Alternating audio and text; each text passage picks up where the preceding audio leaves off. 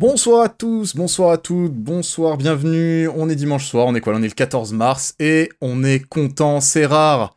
C'est rare, euh, non, c'est pas rare, ça arrive, mais quand on est content comme ça, c'est plutôt rare. Bienvenue dans Boulet Rouge, Boulet Rouge numéro 8, déjà, le temps file, et oui.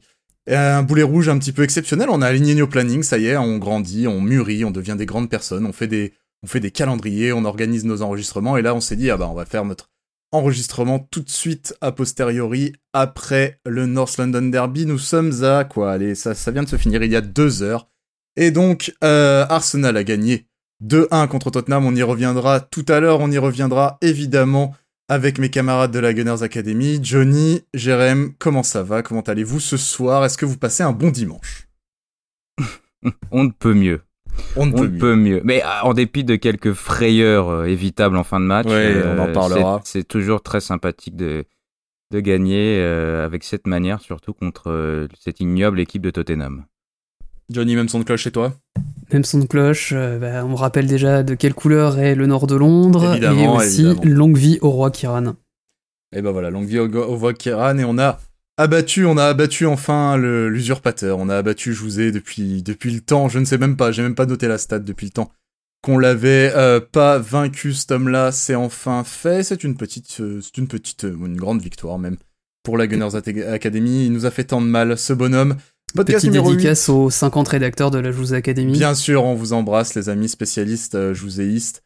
Euh, on va un petit peu faire le, descriptif de ce qu'on ce va avoir dans ce sommaire pour ce podcast numéro 8. On parlera évidemment en long, en large et en travers de cette victoire contre Tottenham à la maison, donc à l'Emirates, euh, ce dimanche soir. Et puis on essaiera euh, d'exporter un petit peu en format transverse différents sujets. On reviendra sur les temps forts que qu'Arsenal ne concrétise pas sur ses, sur ses possessions, ses occasions, ses demi-occasions dont on ne fait rien malheureusement et qui pourraient faire la vraie différence sur le statut qu'on a euh, cette saison. On parlera aussi euh, des erreurs individuelles, à quel point ils nous ont coûté, elles nous ont coûté, pardon, euh, dans le courant de la saison. Une saison qui est vraiment gangrénée par ce genre de fait. On reparlera du turnover selon Mikel, à savoir un petit peu si c'est un style ou si, l'homme tâtonne encore, à savoir chercher un petit peu sa compo définitive, ses hommes sûrs, ou si c'est vraiment un truc auquel il faut s'habituer, même pour l'année prochaine et pour les suivantes. On parlera également euh, encore une fois, hein, d'Obameyang et de, de, son alignement, quoi qu'il en soit, des fois à la pointe, même contre des blocs bas. Et on aura un petit point tactique euh, par par Loire qui reviendra sur les dernières évolutions qu'on a pu observer contre, euh, contre Burnley en Europa League contre l'Olympiakos. Voilà, c'est un petit peu un nouveau format. On, affine toujours cette ligne éditoriale du podcast. On va partir sur un Maintenant, on part sur un truc, euh, vu qu'il y a plusieurs matchs à chaque fois entre les podcasts et nous, ça nous embête un petit peu de jongler un petit peu sur les trucs comme ça. Des fois, même quand on fait des thématiques transverses, on se retrouve avec des trucs froids ou pas de grandes nouveautés euh, transverses euh, sur différentes dynamiques, on va dire. Pas forcément des grandes nouveautés. On vous fera donc toujours le descriptif d'un match, que ce soit le plus récent, le plus important, le plus intéressant dans les semaines qui se sont écoulées depuis le dernier podcast. Là, évidemment, on vient de tourner euh, derrière euh, Tottenham, donc forcément on va parler de Tottenham puisque c'est le match le plus important, mais voilà, on reviendra toujours sur un match central, et puis derrière on décortiquera un peu des, euh, des, grandes, des grandes dynamiques qui traversent un peu les autres matchs. Voilà maintenant comment ça va se passer. Et ben j'ai envie de dire, sans plus tarder, attaquons d'abord ce gros morceau, donc ce dernier match, cette victoire d'Arsenal contre Tottenham dans le North London Derby, qui rapproche, alors si je ne dis pas bêtise, Arsenal à 4 points de Tottenham. Euh, on est à 41, ils sont à 45. Sachez-le, je crois que euh, Liverpool est à 43 Quelque chose ils sont pas loin, à mon avis. C'est incroyable. J'ai regardé le classement tout à l'heure. Je suis tombé des nues. Mais qu'est-ce qui s'est passé? Enfin bref, ça ne nous concerne pas. Tant pis pour eux. Euh, ils font un peu le Bordeaux d'il y, a une dizaine d'années, là, quand ils avaient je sais plus combien de points d'avance à mi-saison et qu'ils ont fini 6 ou 7 à la fin. Ouais, bah en tout cas, il y a quelque chose comme ça, parce que euh, figurez-vous que nous ne sommes qu'à deux points de Liverpool. Voilà, je, avec la saison qu'on vient d'aligner, c'est aussi, c'est assez fou à dire, mais voilà. Victoire d'Arsenal contre Tottenham, je le disais, victoire aisée, parce qu'on va le dire, victoire euh, assez euh, logique, même s'il n'y a pas vraiment de logique dans le football ou de mérite. Mais en tout cas, je sais pas ce que vous en pensez, messieurs. On sort de ce match, à part pour certaines mmh. périodes, on en parlera un petit peu après, on sort de ce match avec un sentiment de supériorité sur le rival. Ouais, c'est peut-être le cinquième meilleur match de la saison. Il y a toutes les semaines, on dit que c'est le meilleur match depuis le début de la saison. Et là, ça se confirme encore une fois contre une opposition euh, pendant un derby, mais aussi une, équipe du top 6, le fameux top 6 euh, qui a toujours dérangé Arsenal, même si c'était souvent à l'extérieur. après cette saison domicile extérieur sans supporters, euh, ouais, ça n'a plus, ça veut plus dire grand chose. On connaît le terrain, disons. Voilà. Euh, après sur le match, il y a ouais 75 minutes quasi parfaites. Peut-être une baisse de, de forme avant, avant le rouge. Mais voilà, quand tu es à tel niveau euh, toute la rencontre, c'est normal euh, de, bah, d'être un peu fatigué un moment. Et puis, euh, il y a un trou noir invraisemblable que je n'explique pas du tout à partir du carton rouge de Lamela, où Arsenal mène, Arsenal domine outrageusement, Arsenal est à 11 contre 10, Tottenham n'a rien fait de la rencontre, et Arsenal craque complètement. Alors on en reviendra sûrement. Ouais, on va en parler tout à l'heure. On en va, autant se concentrer, pardon, sur les, les choses positives. On a vu beaucoup, beaucoup, beaucoup de choses positives. Je trouve que euh, autant dans le jeu, c'était vraiment sympa à voir, c'était très fluide, il y avait beaucoup de mouvements, il y avait des relations assez sympas qui se qui soit se, se confirment euh, au fil des matchs, soit un peu nouvelles. Euh, on avait été un peu sceptique sur Smith Rowe à gauche et Haute-Garde en 10 hmm. dernièrement. Enfin, on l'a vu une fois ou deux. Des questions, ouais. Là, pour le coup, ça a très bien marché. Euh, et puis, euh, puis moi, j'aimais bien la compo avec la casette, euh, avec la casette qui, avec ses qualités de, de, de relais, de, de, mec qui sait garder le ballon, qui sait orienter, qui sait un peu gérer le rythme, avec trois joueurs très techniques derrière lui. je voyais bien le, je voyais bien le truc et en fait, On pense à remercier le réveil matin de, de voilà. Et, et, en fait, la compo était très cohérente avec ce qu'on a vu. C'était exactement Enfin, c'est ce qu'on espérait voir, hein. une équipe qui joue, qui veut gagner, et même si la saison est foutue, euh, il y a un match important dans l'année. Euh, ce n'est pas le Bordeaux-Marseille, parce que Bordeaux ne doit pas perdre à domicile, c'est le derby contre Tottenham, et, et, ce qui nous permet de nous garder notre fameuse dixième place que nous n'avons pas perdue depuis à peu près deux ans. Voilà, donc euh, plein de choses positives. Regarde toi, Johnny, sur ce match, j'imagine un son de cloche similaire, on l'a regardé ensemble, pas mal de pas mal de choses encourageantes et enthousiasmantes en tout cas. Ouais, surtout qu'en plus, c'est le genre de match qu'on a perdu euh, un paquet de fois oh par le oh. passé.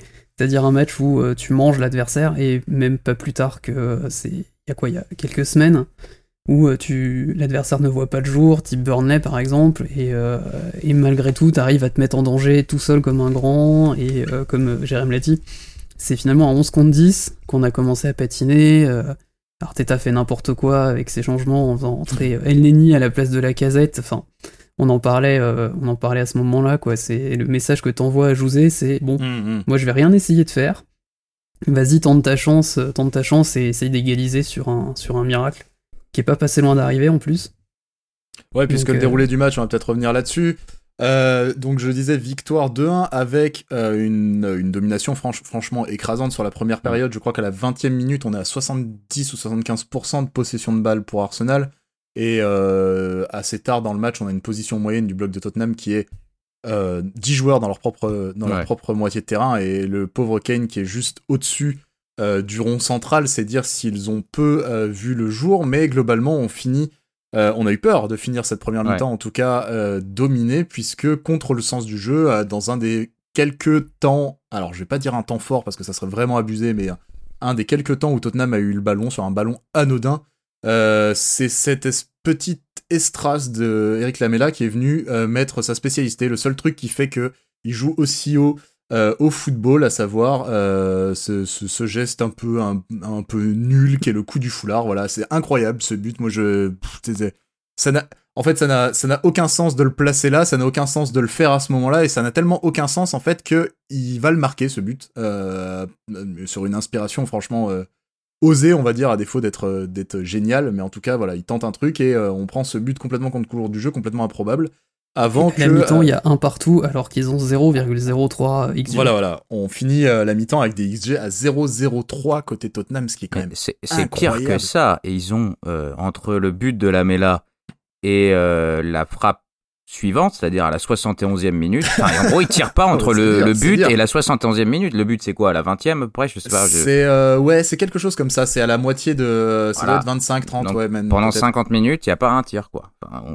Avant, ça, et ils finissent à 0,69 en XG, alors que euh, ils font le combo poteau euh, reprise à bout portant de, de Davinson Sanchez. Ah, l'écart entre le, les 15 dernières minutes et les 60 je suis très mauvais en maths en fait. 65 précédents. Non, attends. 75. Attends, je regarde pour pas dire de conneries. C'était la 33e, Eric Lamela. Ok, bah, en fait, les, les, les, enfin, t'as deux équipes euh, et en fait, le match est assez clair euh, dès le début. C'est qu'Arsenal va avoir le ballon et, et, Tottenham va pas avoir le ballon. C'est rien de nouveau sous le soleil. Ils jouent souvent comme ça.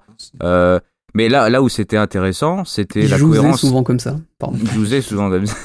La, cohérence euh, tactique d'Arsenal, moi j'ai bien aimé, c'est que bah, l'axe étant complètement bouché, il fallait passer par les ailes et essayer d'écarter, d'élargir au max le bloc. Ce qu'on a vu pas mal avec beaucoup de dédoublements, avec les latéraux très hauts, avec euh, les ballons en profondeur. À chaque fois, ça marchait. Doherty et, euh, ils étaient complètement à la masse. ils étaient sous l'eau, complètement sous Ah ouais. Et puis, c'est surtout, autant offensivement, euh, bah, c'était assez séduisant et on peut éventuellement dire que Arsenal aurait certainement dû mener et tuer le match beaucoup plus vite. Moi, j'ai beaucoup aimé aussi tout l'aspect défensif, tout ce qui est pressing.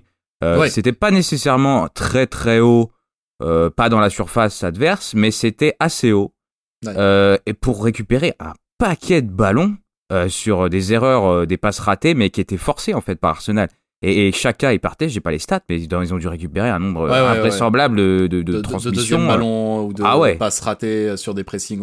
C'était pas, ah, en fait, c'était pas des récupérations de pressing immédiates, c'était on poussait à la faute quoi. Ouais, c'est ça. Et, et, ça, euh, ça fait plaisir à voir parce que tout le monde bossait ensemble et euh, et, euh, et, notamment Odegaard, j'ai trouvé très très bon, excellent, excellent. très très bon offensivement, mais alors dans le pressing.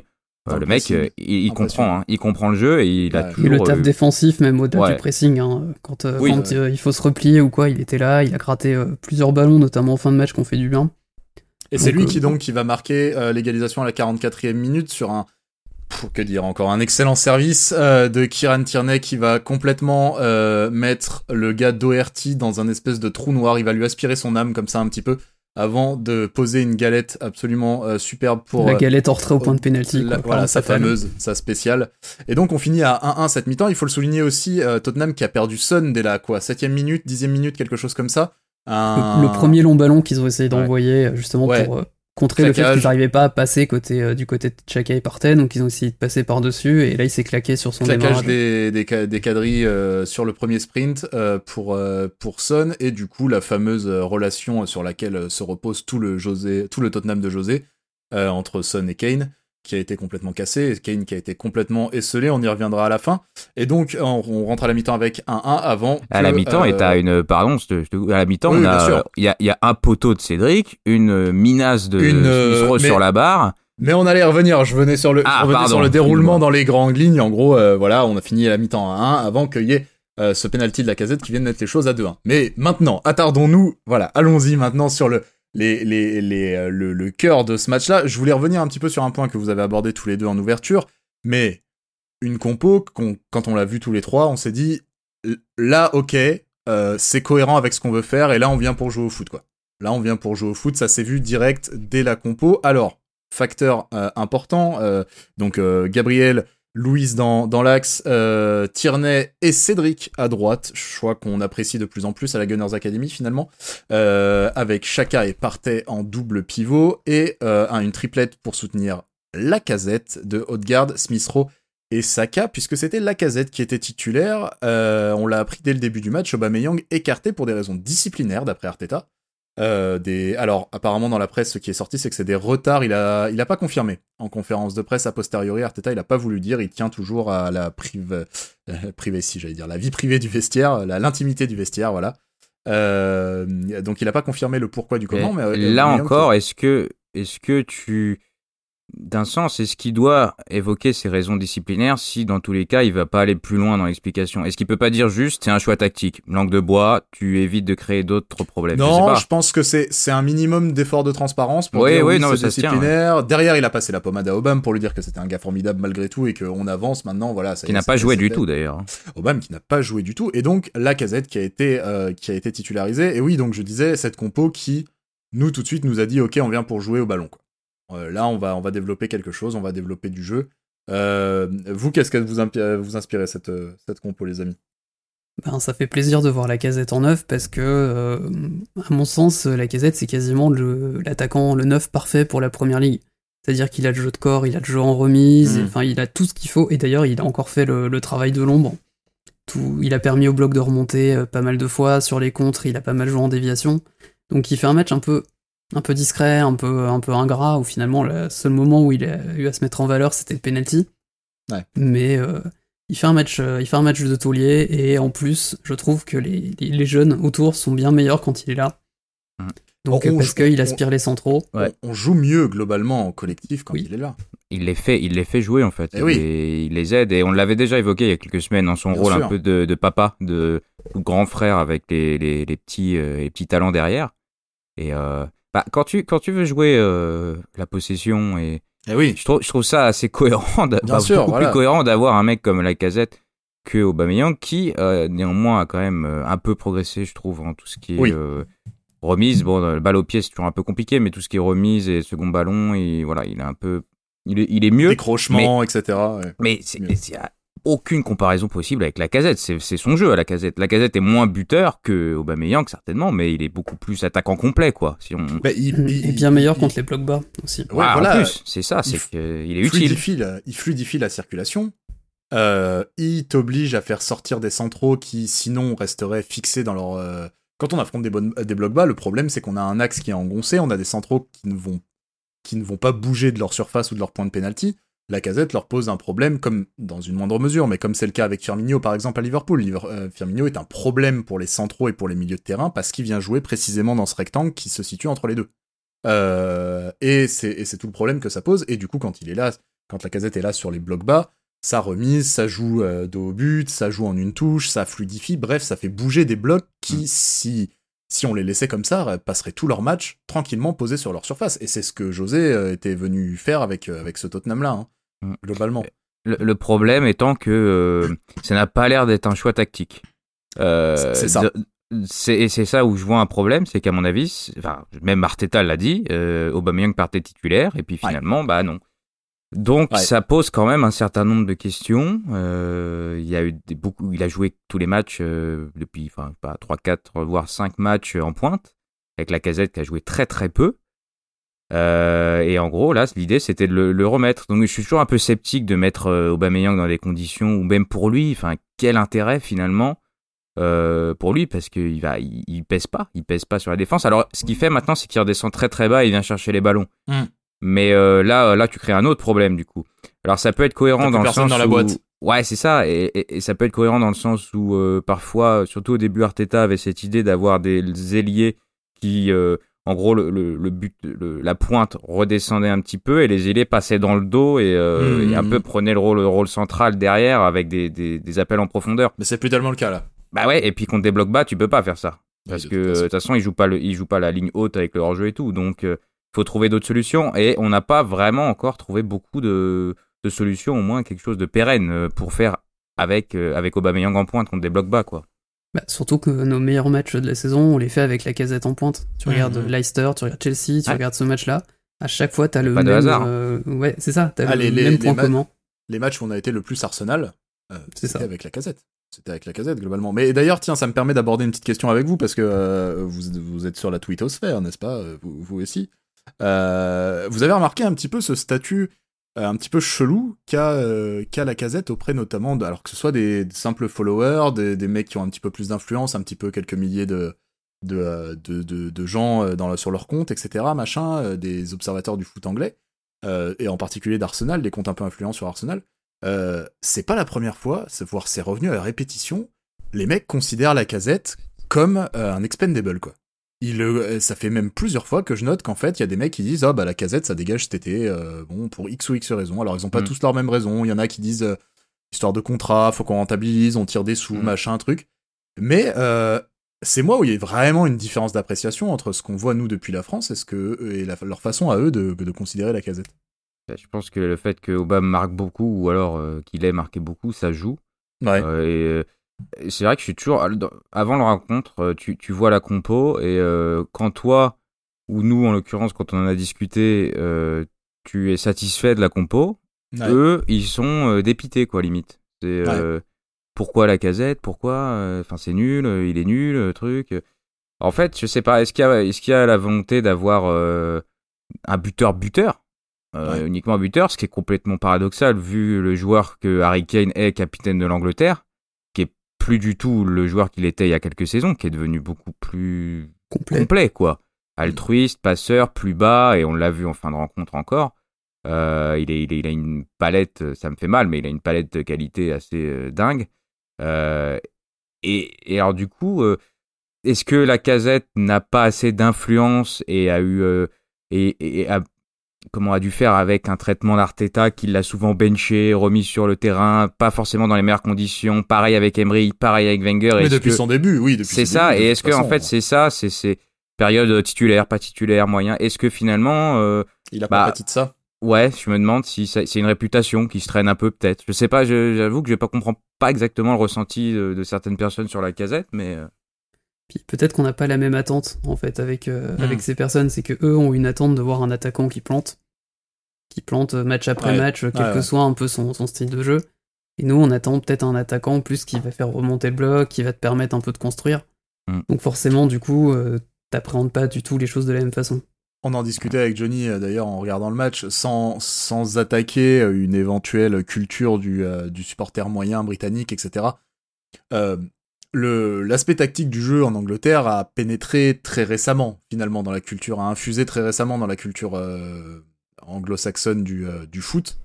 Euh, je me demande si, exactement comme tu le disais, Johnny, si au regard global, il n'y a pas une, une absence d'appréciation parce qu'on n'a pas forcément les outils pour l'apprécier, tu vois. Est-ce que, comme, comme tu dis, Johnny, eux, pour eux, tout ce qui compte, c'est le but parce que c'est tout ce qui se voit. Et rappelez-vous Giroud Walcott. Hein.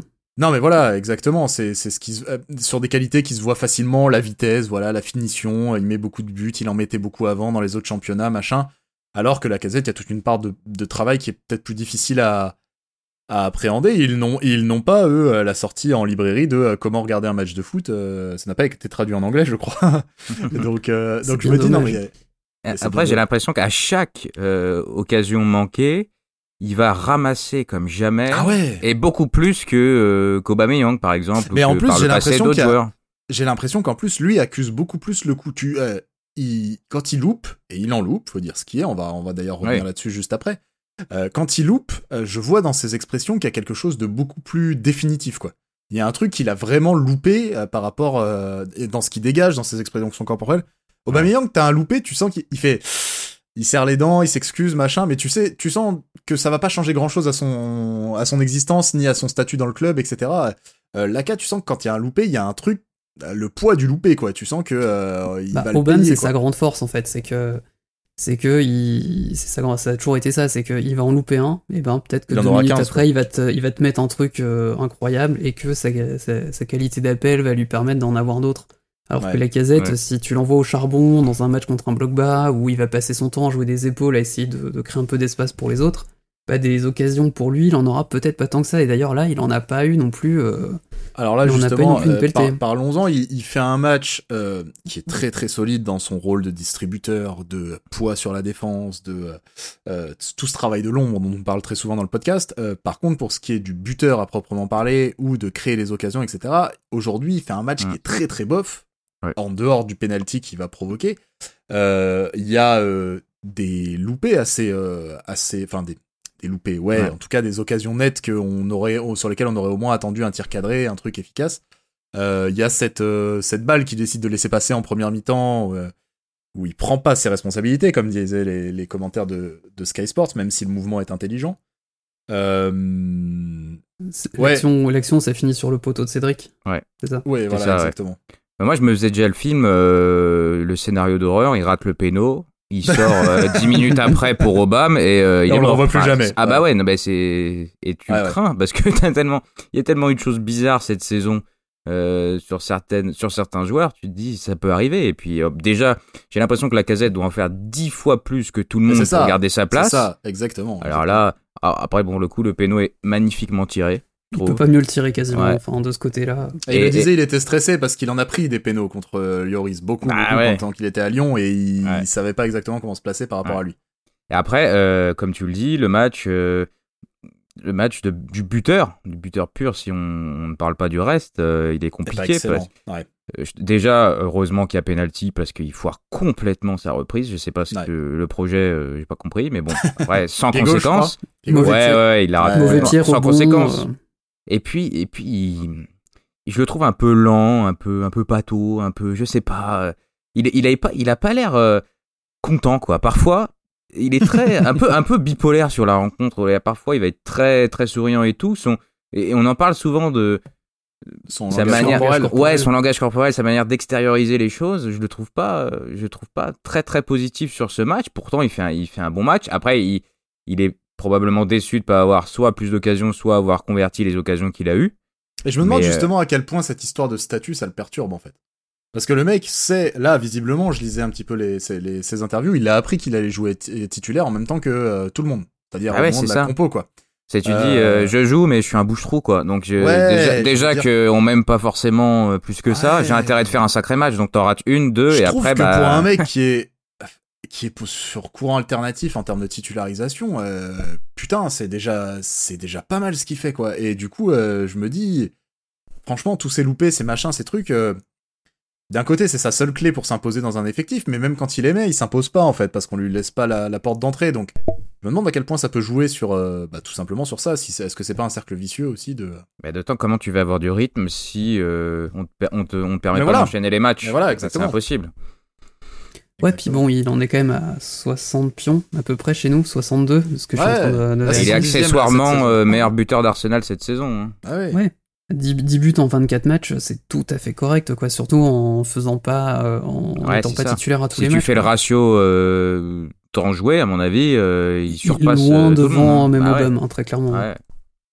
Bon, en tout cas, grosse domination globale d'Arsenal. première période, moi que j'ai noté comme très solide dans le style, dans l'application. J'ai trouvé que dans ce qu'on essayait de produire, euh, pas seulement dans l'efficacité, mais dans le foot, dans, la philosophie de football qu'on essayait de proposer, il y avait quelque chose de, euh, de fluide, quoi. Les passes étaient propres, on trouvait les mecs comme on voulait les trouver, on trouvait les combinaisons comme on voulait les trouver. Euh, ça a été donc récompensé en première période par une très belle frappe sur la barre de Smith Rowe, une frappe à mi-distance qui retombe juste sur la barre, sur le dessous de la barre du Goloris. Hugo Loris, un seul mot. C'est comme ça qu'on l'écrit sur leur jeu. Euh, avant qu'il y ait un autre, euh, bah oui, il avait le fameux poteau de, sur une frappe de Cédric, euh, sur un énième centre en retrait de, de Tierney, je crois. Si je dis pas de conneries. C'est totalement ça celui que mm. laquelle se passer et, et bon, et je pense qu'il s'attendait peut-être à ce que Odgaard soit dans son dos ou j'en sais rien, mais ouais, est-ce que Cédric est en plus bien 10 mètres derrière quoi, à ce moment-là. On retouchera aussi le poteau en fin de match, je crois toute fin de match, non on, euh, on, touche encore le poteau. Harry Kane qui touche le poteau, ça c'est sûr. Il y a Kane, on, retouche pas le poteau, nous Non, je confonds. Non, Alors on fait plus rien de toute façon en fin de match, je crois.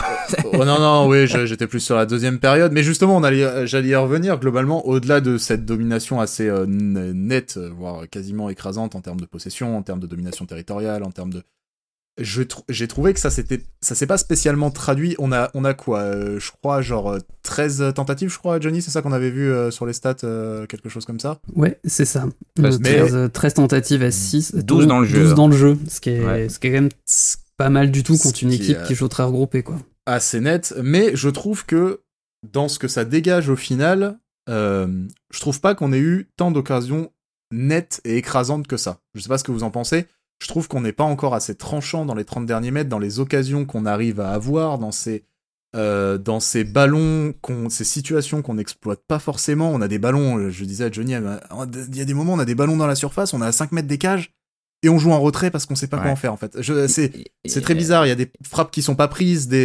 il y a eu énormément de tricotage devant la surface. Ouais, exactement. Il y a eu des petites passes à 1 mètre entre Haute-Garde et Pépé euh, notamment. Pépé, oh là là, Pépé est retombé dans euh, Pépé à droite, c'est pas possible. Sans non, bah ça on l'avait, ça marche pas ça. Oh là là. Ça marche pas. Mais euh, mais oui, après ça tourne beaucoup autour de la surface et euh, et alors soit ça finissait par une praline de Partey qui devait être un peu frustré de voir que ça avançait mais qui est pas le tellement seul devant à lui. Aller prendre ces frappes là. Ouais, en plus.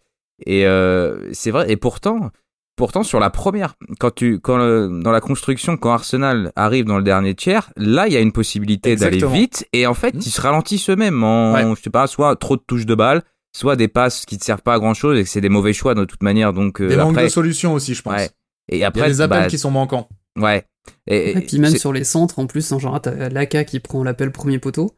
Mais donc, euh, Haute-Garde, en général, est un peu loin derrière, donc du coup, il peut pas, euh, il peut pas venir. Et l'ailier ne vient pas au deuxième poteau. Donc en fait, euh, bah, c'est soit du coup Tierney arrive à toucher euh, la casette sur son centre, soit il touche rien. Il se passe rien, c'est mm. ça. justement, des centres, quand je dis voilà, ces, occasions qu'on qu'on n'arrive pas à concrétiser, demi-occasions dont on n'arrive pas à faire des occasions vraiment franches, etc. Il y a aussi encore là ce soir des, des centres qui viennent un peu comme des solutions de dernier recours. alors, chez Tierney, le centre, on sait que c'est une arme de grande qualité, il n'y a aucun problème. Mais parfois, même pour lui, dans les positions, dans les, dans les, dans les positions qui sont prises, dans les tentatives de centre, on a l'impression que c'est un peu par défaut. Ouais. je trouve que tu peux, euh, tu peux lier ça aussi à, Saka, dans le sens où tu vois qu'il fait un mauvais match quand il envoie des centres. Euh, c'est un peu. C'était exactement ça le match retour contre Benfica. En fin de rencontre, Arsenal aligne des centres, mais en permanence. Et euh, au final, ça marche.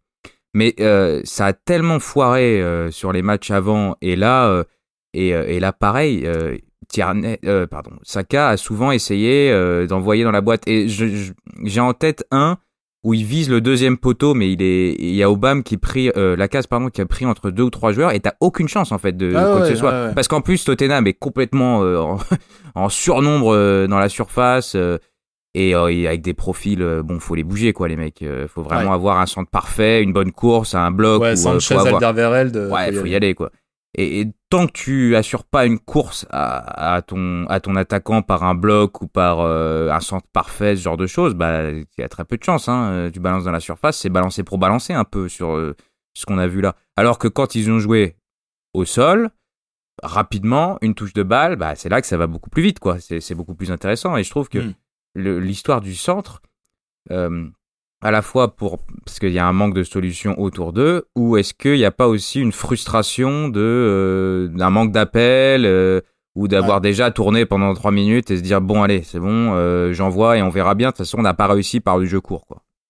Ce qui est dommage d'ailleurs parce que dans la construction Smith Roy et Haute-Garde je les ai trouvés vraiment très intéressants l'un et l'autre pouvoir faire avancer tout le monde essayer de de construire, mais ouais, peut-être que du coup, euh, dans ces phases de construction, du coup, qui penchaient un peu à gauche, peut-être que Pépé de l'autre côté venait pas suffisamment se rapprocher pour, euh, pour proposer quelque chose. Mais ouais, il, manquait un truc. J'arrive pas à mettre vraiment le doigt dessus, mais il manquait un truc. Tu me fais la passerelle parfaite, euh, Johnny, pour parler justement de cette paire Hotgard Smithrow qui. on était dubitatif au début, hein, mais qui fonctionne, il faut bien l'admettre. Visiblement, Smithrow, j'ose espérer, que ça a été fait en accord avec lui. Euh, ce, poste de, milieu gauche, de milieu offensif gauche, c'est pas vraiment un poste dédié, ça serait un peu exagéré de dire ça. Mais en tout cas, une entente euh, Odgaard smith qui fonctionne. Euh, déjà, les deux fonctionnent et individuellement, ça, ça carbure. On l'a dit un petit peu en ouverture. On va parler du match de Martin Odgaard qui a fait, ma foi, à défaut de briller vraiment, euh, bon, il met le but, mais sa reprise est mauvaise, comme contre l'Olympiakos en ouverture d'ailleurs. Elle, ressemblait très pour très, ce que j'appelle avec un, camarade euh, la reprise Frank Ribéry, c'est-à-dire la reprise de l'intérieur de la cheville, de la, reprise de la malléole, un truc un petit peu dégueulasse comme ça, qui fait pop pop pop en s'en allant en corner. Là, cette fois-ci, il a eu du cul, c'est tombé entre les jambes de Alderweireld, je crois, qui, euh, qui l'a dévié dans ses propres filets. Mais bref, euh, Haute-Garde qui a défaut d'être brillant, moi j'ai trouvé, c'est montré euh, voilà, présent, précis, appliqué, impliqué dans, le, dans, dans, dans, les phases défensives comme offensives. Sacré match, hein. comme quoi ça peut servir d'avoir un numéro 10. Hein. oui, puis c'est intéressant d'avoir un gaucher et un droitier euh, en créateur aussi. Ah oui, parce qu'on a du coup Odegaard qui est gaucher, Smith Rowe qui est droitier, je dis pas de conneries. Euh, c'est exactement ça. Et euh, Odegaard, moi ce qui me, on en parlait avec Johnny en regardant le match, moi ce qui me, ce qui m'intéresse vraiment dans le prêt de ce gamin, beaucoup plus que dans de Ceballos, euh, il y a déjà l'envie visible de euh, de pas forcément continuer au Real, hein, clairement. Euh, mais euh, surtout, là, on a, on, a un gamin qui est vachement plus, comment dire, préparé au modèle Arteta. Il y a, y a rien à lui apprendre, hein, là, concrètement. Non. Non, et la, est, la technique, la qualité de passe, il les a déjà, très clairement. Et, puis, là, en fait, je pense qu'il sent que c'est sa chance de se montrer. Et je trouve que ça, ça, marche aussi très très bien pour lui parce que le double pivot est très bon derrière lui. Ah bah oui. Euh, à mon avis, tu le mets avec. Euh, faudrait tester pour le fun un Elneny et Balos derrière lui et on compare. Et on sort le popcorn et on voit ce qui se passe. Mais à mon avis, ça, marcherait moins bien. là, il va redescendre, redescendre, redescendre pour aller chercher Et il l'a fait pas mal. Euh, oui. Il y a des phases où c'est un peu un 4-3-3 Arsenal où euh, Haute-Garde et axe droit du milieu assez bas. il vient pour les triangles notamment euh, combiné avec Cédric et, Saka et où euh, partait. Euh, ça fonctionne plutôt bien. Ça fonctionne vachement bien. Et, ce que j'aime bien, c'est qu'il est toujours entre les lignes, bien placé. Il est dans les zones pour recevoir les ballons Et euh, il a la chance d'avoir Chaka et Partey qui sont, ma foi, de plutôt de bons passeurs, qui lui envoient des, des bonnes passes. Et il est toujours dispo. Et il y a toujours quelqu'un aussi pour, pour venir proposer une solution directe. Et c'est un joueur qui est, qui est plutôt adroit avec ses passes. Hein. on a vu pire en ah termes bah de, termes de distribution. Oui, puis même avec ses contrôles, donc il perd pas de temps dans, le, c'est ça, en construction. C'est que c'est ça quand je disais il y a rien à lui apprendre, c'est-à-dire que le bagage technique il l'a. Le bagage technique il l'a globalement, ses pieds, il sait très bien s'en servir, ils sont, il a des pieds malins. Euh, les contrôles ils sont propres, les passes elles sont propres, euh, il a déjà le cerveau qui fonctionne dans le bon sens. Ce qui est cool, c'est que tactiquement aussi, il a le cerveau qui fonctionne dans le bon sens. C'est en une touche, mm. tout le temps, ou, ou presque, ou quand il faut que ce soit, ça le soit, ça l'est. Euh, et euh, comme tu dis, il a ce placement automatique entre les lignes, cette espèce de, de, de deux tiers là, ce poste un petit peu excentré, etc., où il sait qu'il va être moins emmerdé. Et il, il, se cache euh, pas quoi, il veut la balle. Il, se plante pas et, ça et défensivement, ah, putain, t'as pas à lui apprendre un pressing quoi. Hmm. Ouais. Non mais et puis euh, là, ça marche bien avec Smith comme on l'a dit au début. Ça n'avait beaucoup moins marché, je sais plus contre qui exactement, euh, parce qu'il se marchait un peu dessus. Et là, il y a eu une meilleure. Euh... peut-être? Peut-être, ouais. Peut-être, ouais, c'est possible. Et, j'ai l'impression que là, il y a eu une meilleure répartition des rôles, autant dans le placement que dans euh, ce qui va faire quoi. Et, et, alors, je trouve que entre Odegaard et, Smith Rowe, au-delà de similarités euh, physiques assez évidentes où tu peux un peu les confondre sur le terrain, je trouve de, loin quand tu les vois euh, comme ça. Hmm. Je trouve que c'est des joueurs différents quand même. là où Odegaard va être, je pense, meilleur avec le ballon, euh, Smith Rowe, pour moi, c'est un mec plus rapide, plus mobile et plus un joueur d'espace, tu vois. Euh, C'est là que je vois la différence entre eux. C'est deux joueurs très techniques, très très très très adroits, mais euh, la différence pour moi, c'est qu'il y en a un qui est, qui est plutôt plus à l'aise avec le ballon et l'autre qui est plutôt à comprendre l'espace et éventuellement dans le jeu sans ballon qui serait un peu meilleur. Mais c'est deux joueurs qui, pour le coup, se complémentent très très bien, ou du moins se sont bien complémentés aujourd'hui contre. Et, d'où la logique d'Arteta de mettre Smith Rowe sur le côté, quitte à, pour pouvoir aligner les deux sur le terrain en même temps. Ouais. Une, logique qu'on avait questionnée à un moment, notamment sur le rôle de Smith Rowe, de savoir un petit peu. Mais au final, ça le maintient dans l'effectif. Euh, à défaut de maintenir euh, Gabriel Martinelli, on en. Alors, on va faire la petite parenthèse, mais je pense définitivement euh, qu'il y a un problème de santé avec euh, Martinelli, je pense qu'il y a un problème médical. Je vois pas comment ça pourrait être euh, en être autrement. Euh, ouais, parce qu'il était même pas dans le groupe aujourd'hui. Ouais, ouais, ouais. Que ce garçon disparaisse complètement des radars. du mal à revenir, du mal à revenir de sa blessure. Ouais, ouais. Je pense que je me demande s'il y a pas. précoce peut-être. Ouais, ouais. Je me demande s'il y a pas cette cette volonté de ne pas lui mettre la pression sur les épaules, de ne pas lui faire miroiter un éventuel retour comme ils ont peut-être pu le faire en décembre, alors que ce n'était pas le cas et qu'il en a qu'il a pu en souffrir éventuellement. Euh, il y a peut-être cette notion de vouloir le préparer à fond pour euh, le début de saison prochain et qu'il soit ok à ce point-là. Mais en tout cas, voilà, ça permet de garder Smith Rowe euh, dans, le, dans la boucle tout en alignant Haute-Garde et en lui laissant du temps de jeu dans son poste préférentiel. Mais en effet, des, des joueurs différents et qui, et qui du coup combinent bien. On a vu Smith Rowe même prendre, bah, prendre de vitesse l'ami Reguilon il va vite, hein, mine de rien, Smith ah, mine de rien, au départ arrêté, il lui a. Il... garde un peu une charrette, mais euh, Smith Rowe euh, plus rapide. Plus ouais, ouais, je, l'ai même pas vu courir en fait, Odegaard. Je, je suis pas sûr qu'il en ait forcément besoin. En tout cas, voilà, euh, un point. Il a, un bon côté folant, je trouve un petit peu. il a un côté euh, quand même hein, sur certains trucs, je trouve. Ah bah en termes de folant, le, le c'est quand même, c'est quand même une référence. Mais voilà, euh, sur l'implication sur le pressing, ah, on a réalisé d'ailleurs un, un, très bon match, je trouve, sur le pressing globalement. Euh, il y a, une, progression à ce niveau-là depuis euh, Emery.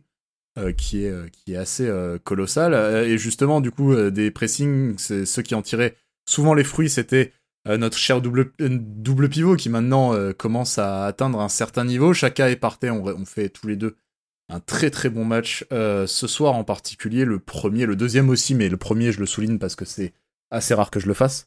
Bien rattrapé de, du week-end dernier. Ouais, ouais, ouais, ouais, ouais. il s'est bien rattrapé du week-end. Super passe décisive. Sa plus belle sous maillot d'Arsenal. on... on commence à toucher un peu un plein potentiel avec ces deux-là D'après bah, vous? C'est là. C'est complémentaire en fait. Au-delà de. Sur le papier, c'est numéro 1 et numéro 2 euh, des meilleurs milieux du club. Et parfois, c'est tes meilleurs joueurs, ils marchent pas ensemble, ça fonctionne pas. Et là, on a de la chance, j'ai l'impression que ça, ça clique, quoi. Ça marche, marche bien et ils ont pas du tout le même profil, pas du tout. ils fonctionnent en bonne intelligence, ça se voit. C'est-à-dire que Partey soulage, de se glisser un petit peu dans les dans les espaces quand chacun a la balle. Ça coulisse bien, ils se soulagent l'un et l'autre en termes de tâches défensives, de placement. Euh, et puis chacun, bah, et du coup, il a plus de liberté. Bah, Aujourd'hui, il était peinard hein, pour, pour, euh, pour être dans son fauteuil, et, orienté. Là, il était peinardos parce que Tottenham allait pas du tout le chercher. J'étais très surpris d'ailleurs de. Il y avait personne dans la zone de. Très très très surpris parce que c'est quand même la clé de pour emmerder euh, Arsenal, c'est que tu, tu mets tout sur Chaka en gros, ou tu vas le gêner. Quoique avec Partey, euh, c'est moins, c'est plus, c'est plus binaire quoi. Mais si tu veux, simple. Voilà, si tu veux embêter Arsenal, tu tu presses Chaka. Là, elle était tranquille. Et dans le sens où lui, voilà, il va être très très bon sur l'orientation, les changements de rythme et tout ça. Et Partey va plus être euh, bulldozer, quoi. Le, la verticalité, ça va être lui avec le ballon. On l'a vu plein de fois où il a, il a cette feinte de corps là. À chaque fois, il a, ça marche. Il y a une, il y a une ah, sortir de la pression. Ah ouais. Qu'est-ce qu'il est fort. La feinte de corps où il lecture des, il y a une lecture des déplacements adverses. Il arrive à les aspirer quoi. Il les aspire d'un geste, d'un demi geste. Parfois, il arrive à les amener là où il veut toujours des sauts de concentration parfois. C'est lui notamment en fin de match qui envoie la passe à Louis, euh, passe qui finit en corner, qui fait un petit peu vaciller tout le monde. Louis qui gueule, qui s'énerve parce qu'on est dans une mauvaise phase et qu'une passe qui va directement en corner. Pas 90 minutes encore à mon avis. Pas 90 minutes de, de concentration, ouais. focus. Ouais. C'est peut-être physique parce que bon, rappelons qu'il a eu des, soucis de blessure.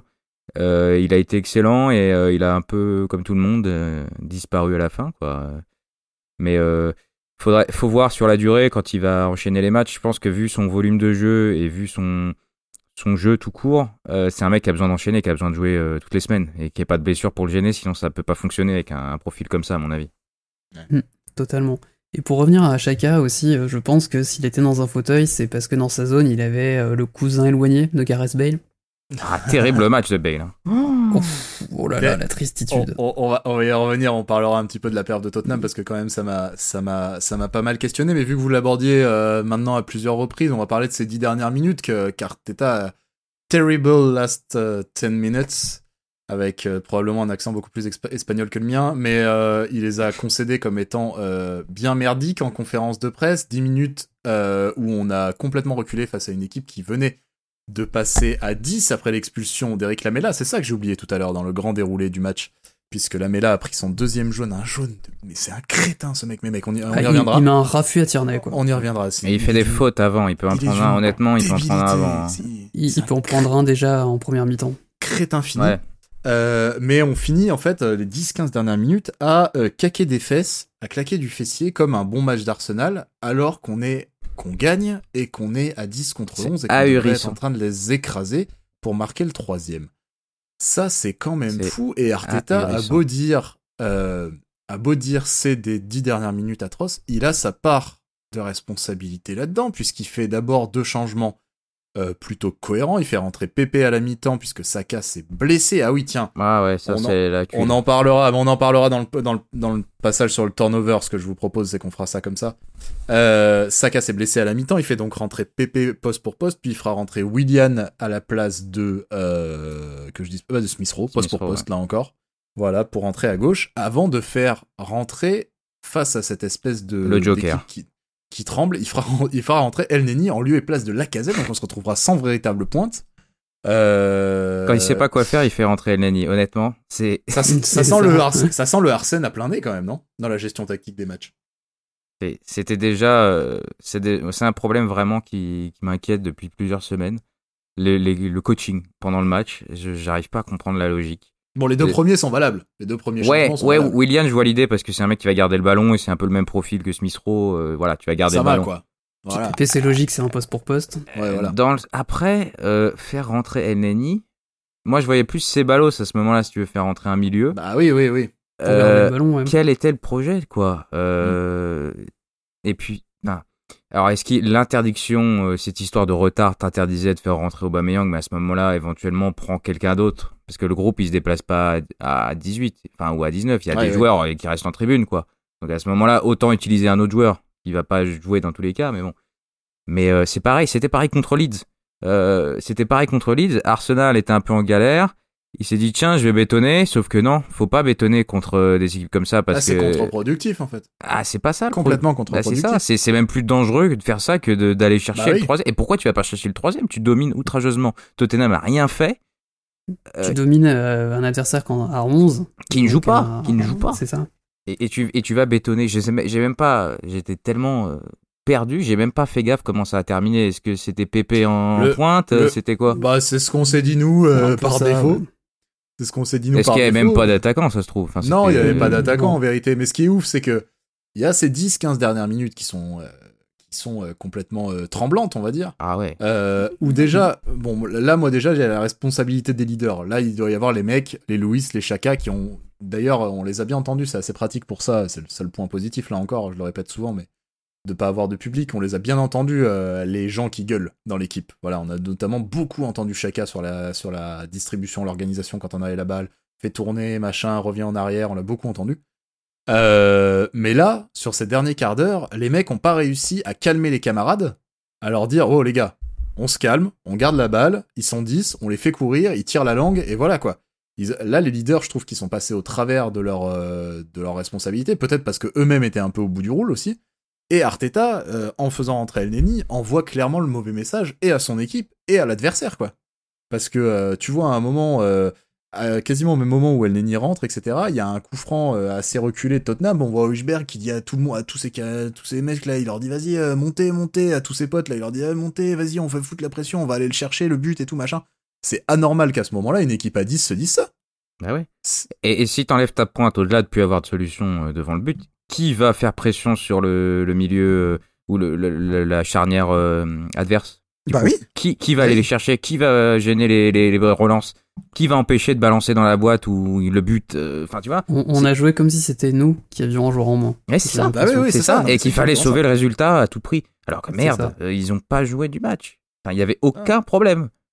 Non, mais c'est ça. C'est c'est quand même Ouais, ouais, c'est quand même particulièrement. Euh, mais le coaching, il y a un vrai, il y a un vrai, il y a un vrai sujet. On en parle souvent, mais il y a un vrai sujet sur le coaching. Euh, je pense que c'est un secteur où il doit beaucoup s'améliorer. Ah ouais, mais c'est pas. Parce qu'en plus, la lecture du jeu, il l'a. Quand tu vois les ajustements qu'il fait à la mi-temps, en général, ils sont toujours très pertinents. Enfin, je, du coup, ouais, je comprends pas, en fait. Euh, bah, surtout par rapport à la compo, qui était extrêmement logique, elle est cohérente. Exactement. Et les changements, à chaque fois, putain. Et puis, honnêtement, avant le rouge, il y a une c'est un peu, on baisse, on baisse un peu de, régime, quoi. Euh, ça fatigue un peu. À mon avis, il fallait peut-être agir un peu avant. Oui, oui, clairement. En termes de changement, ça sentait un peu moyen, mais pas à ce point-là, quoi. Pas à ce point-là, mais euh, ça, voilà, c'était moins précis, il y avait moins de concentration, plus de passes pourries. Peut-être qu'un Sebalios à la place de Partey, éventuellement, ça aurait pu avoir c'est ce C'est ce qu'il a fait contre euh, Olympiakos, je crois. Il a fait exactement ce changement-là. Bah, tu, tu, remets du sang frais, mais tout en gardant une menace. Sans grand succès d'ailleurs contre une base technique. On en reparlera. Ouais, ouais, on va, on va peut-être en, reparler un petit peu. Je voulais juste qu'on conclue un petit peu avant de venir. Euh, sur euh, sur de parler de Tottenham, je voulais qu'on reparle un petit peu du penalty parce que ça a beaucoup fait parler. On a même eu des trucs assez qui nous ont étonnés, nous, de, voir des gens euh, qui étaient là, ouais, le penalty généreux et tout, machin. Euh, penalty donc de Sanchez sur euh, la casette. Bon, je, je, voulais juste en profiter pour remettre des mises au point. On parle souvent des faits de, jeu un petit peu sans forcément s'étaler, mais de, remettre des choses au point. Sanchez met donc un pied extrêmement haut, il va toucher la casette dans son mouvement de frappe. Alors, il, la casette, il se trouve qu'il loupe le ballon. Euh, la casette loupe le ballon, et sur ce point-là, c'est d'ailleurs ce qui a généré l'emploi de la VAR. Visiblement, parce qu'il loupe le ballon, il y aurait un cas, il y aurait une, légitimité à dire que le penalty n'a pas, euh, bah, ne vaut, n'est pas valable quoi. Qu'il n'y aurait pas penalty parce qu'il loupe le ballon.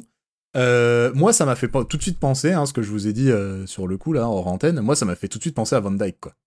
en gros, dans la mesure où on serait hors du jeu, la casette loupe le ballon, pour le cas de Van Dyke, il y a hors-jeu, donc ça ne joue plus. En gros, on pourrait absoudre n'importe quel geste complètement dangereux, sous prétexte que tout à coup, il n'y a plus de jeu. Moi, ça me paraît, je sais pas vous, moi, ça me paraît complètement euh, farfelu bah, et incohérent. Légalement, euh, agresser un joueur qui a pas le ballon, euh, t'es pas loin des coups et blessures volontaires, en fait. Donc, pas au contraire en quoi ça te dédouane, si tu veux. Enfin, je veux dire, si c'est un de nos défenseurs qui avait fait ça, on l'aurait plutôt traité d'abruti plutôt que de contester. Bah, c'est ça. C'est ça. Si Louise avait avait décidé de péter son câble euh, au hasard. Non, mais en plus, il fait un super match, c'est ça le pire. Mais euh, ouais. si euh, je vois pas, enfin, honnêtement, il est assez net ce péno là, je trouve. Hein. Euh, bah, après, oui, il n'y a plus de jeu, mais alors, bah, si tu mets une droite à un mec, il tacle, bah, voilà, c'est ça. dans la surface voilà, c'est Ça. S'il si, n'y a plus de jeu, bah, euh, les rouges pour euh, un joueur qui met un coup de boule, ça veut dire qu'il n'y a plus de jeu non plus, quoi. Il n'y a plus de jeu, donc, enfin, c'est, je vois pas je comprends pas la logique là. c'est ce, hein. qui a ce qui a motivé de toute façon le fait qu'à l'époque euh, Pickford n'avait pas pris de rouge. Hein. C'était qu'en gros le jeu était arrêté, mm. il a pu faire les croisés à Van Dyke tranquillement parce qu'en gros on était dans le cadre du jeu. Et honnêtement, je, l'arbitre a l'air euh, assez sûr de lui et euh, il doute pas du tout pour le coup. C'est sous son nez. Et en plus, je me demande si la VAR ne lui a pas demandé le rouge. C'est le rouge à mon avis. Ah, parce que lui, il était sur un rouge, tu penses? Je sais pas, mais euh, il a, il a, il, a l'air sûr de lui. Hein. Euh, en tout cas, la VAR a jamais été aussi rapide hein, pour le coup, et il a le jaune direct. Hein. Il, appelle, la VAR et ouais, c'est peut-être ça qu'il demande en fait. Est-ce que c'est rouge ou pas?